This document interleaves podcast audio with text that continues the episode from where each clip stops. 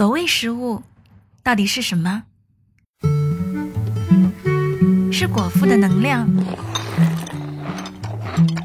情感的传递，你有话要跟我讲？嗯，不知道怎么说。还是生活的浓缩？爸，你们俩怎么回来了？吃了吗？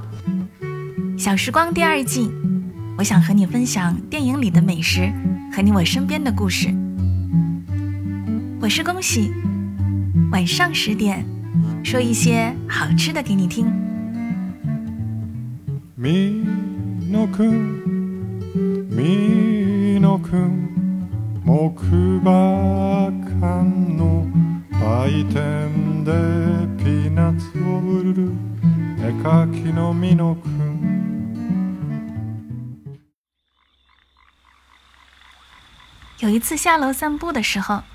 看到一对老人坐在湖边的椅子上，你一口我一口的吃一块蛋糕。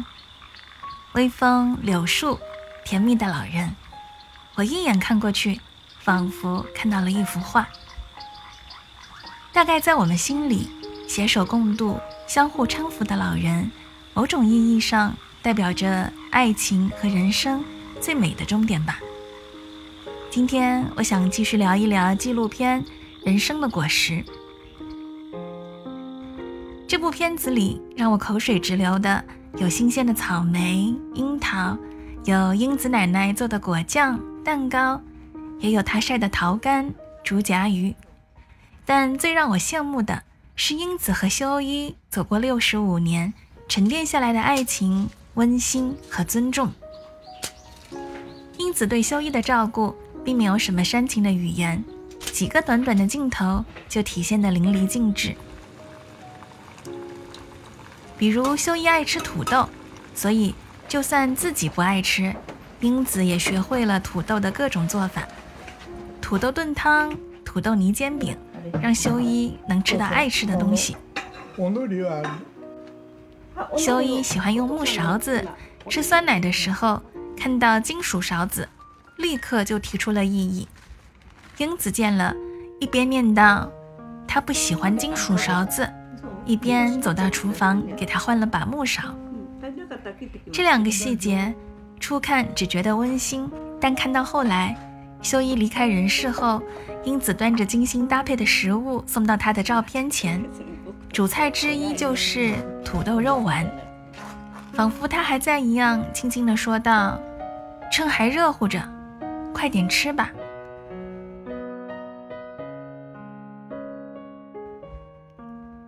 头拉到餐盘上，有汤，有菜，有米饭，旁边是一把干干净净的木勺子。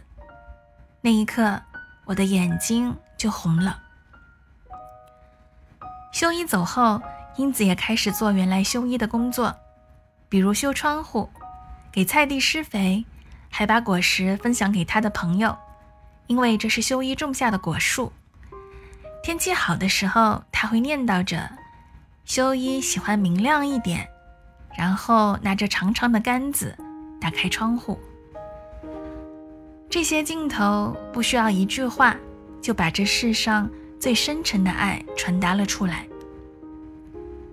也许无法拥有一个人的时候。不要忘记，是最好的纪念吧。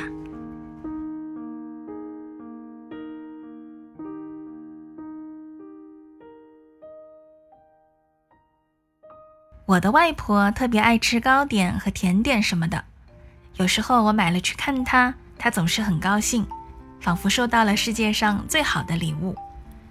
不过长大后，我慢慢发现，有时她会做一些她自己并不爱吃。但特别拿手的菜，说一句：“你外公最喜欢这个了。”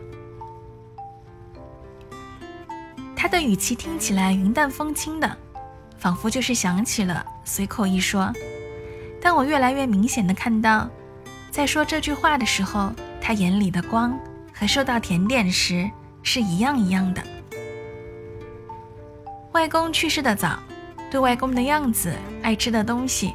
我其实没有什么概念，但只要想到外婆提及他的时候，我就会知道，他们一定像英子和修一一样，彼此陪伴走过最珍贵的时光，而外婆也像英子那样，就算只剩自己一个人，就算不是自己爱吃的菜，手艺也绝不会落下。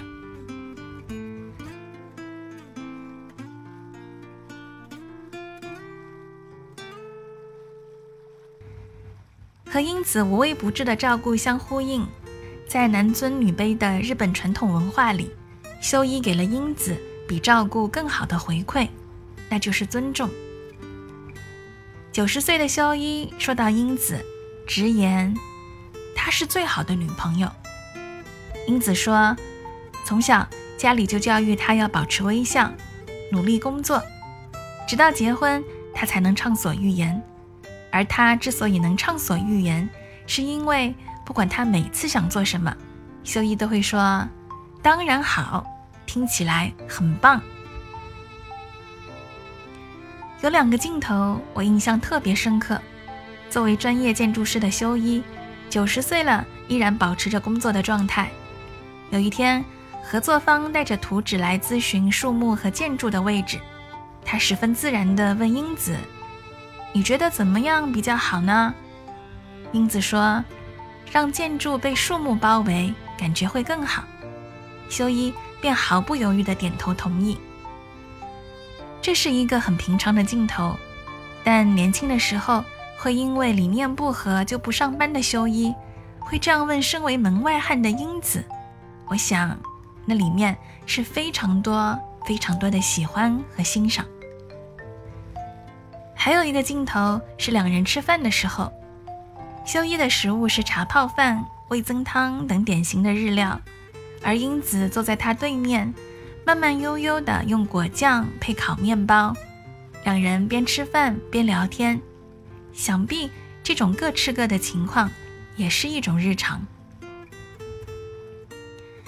之前做节目时我就分享过，我的爸爸和妈妈口味完全不一样。一个喜欢面条和面食，一个喜欢米饭和蔬菜，所以家里有时候也和英子夫妇一样，妈妈吃米饭配菜，爸爸吃面条配菜。我有时候都会觉得，嗯，挺麻烦的。但不管是妈妈掌勺还是爸爸下厨，他们总是会为对方准备一份他爱吃的东西。小时候不懂，长大了才知道。这个小小的举动和日常，包含着东方人含蓄又深沉的感情。网络时代信息空前的丰富，但能接受别人和自己不一样的人反而越来越少。社交平台上总有人为很小的事情，为根本就没有对错的观点争论不休。身边呢，也总有人坚持要找个和自己口味相投的伴侣。甚至有情侣因为吃不吃香菜闹到分手。每当这时，我就很想推荐他们看看《人生果实》，看看英子奶奶和秀一爷爷的日常。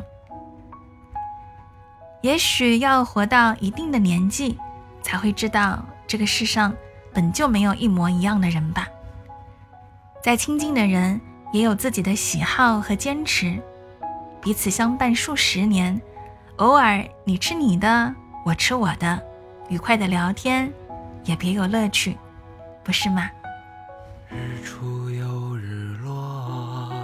深处在深处，一张小方桌，有一荤一素，一个身影从容的忙忙碌碌。一双手让这时光有了温度。太年轻的人，总是不满足，固执的不愿停下远行的脚步，望着高高的天，走了长长的路，忘了回头看。他有没有哭？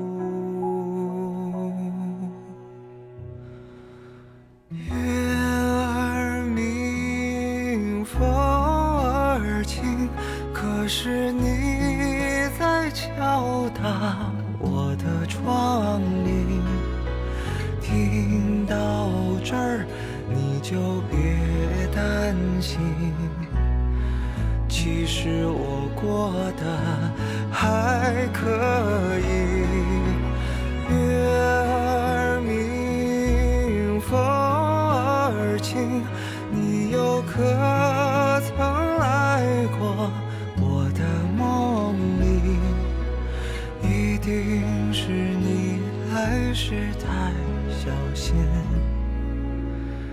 直到我睡。